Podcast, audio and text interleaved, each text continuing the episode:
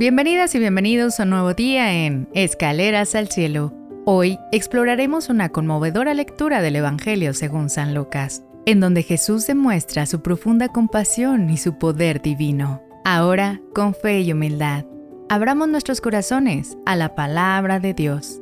En el nombre del Padre, del Hijo y del Espíritu Santo. Amén. Del Santo Evangelio según San Lucas. Gloria a ti, Señor Jesús. En aquel tiempo se dirigía Jesús a una población llamada Naim, acompañado de sus discípulos y de mucha gente.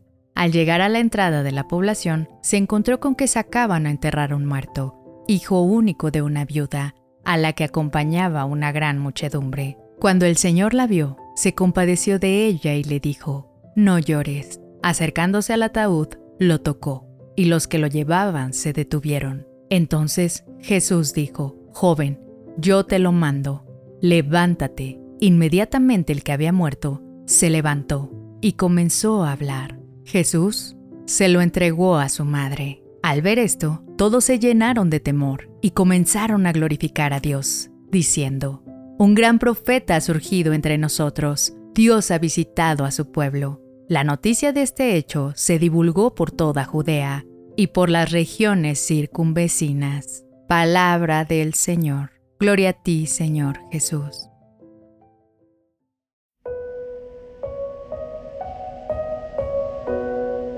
Esta lectura del Evangelio nos presenta un conmovedor episodio en la vida de Jesús que nos enseña sobre su compasión y poder. Todo comienza cuando Jesús se encuentra con una viuda que está a punto de enterrar a su hijo único, y su corazón se conmueve ante su sufrimiento. En ese momento, Jesús realiza un milagro y le devuelve la vida al joven, regresándole la esperanza a su madre y dejando a todos asombrados. Esta historia nos recuerda que Jesús está siempre presente en nuestros momentos más difíciles y dolorosos. Asimismo, su compasión y poder pueden transformar nuestras vidas y restaurar la esperanza en situaciones desesperadas. Nos invita a confiar en que, incluso en medio de la tristeza y la pérdida, Dios tiene el poder de traer la vida y alegría.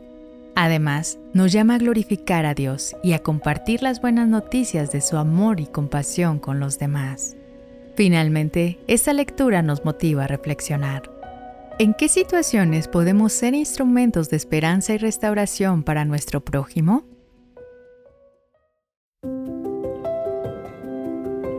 Gracias por acompañarnos hoy en Escaleras al Cielo. Que este relato nos recuerde la infinita misericordia de Dios en nuestras vidas. Déjame saber en los comentarios qué opinas sobre esta lectura y cómo se relaciona con tu vida diaria. Suscríbete y no olvides dejar tu like. Nos encontraremos de nuevo mañana en nuestro siguiente peldaño al cielo. Que Dios te bendiga.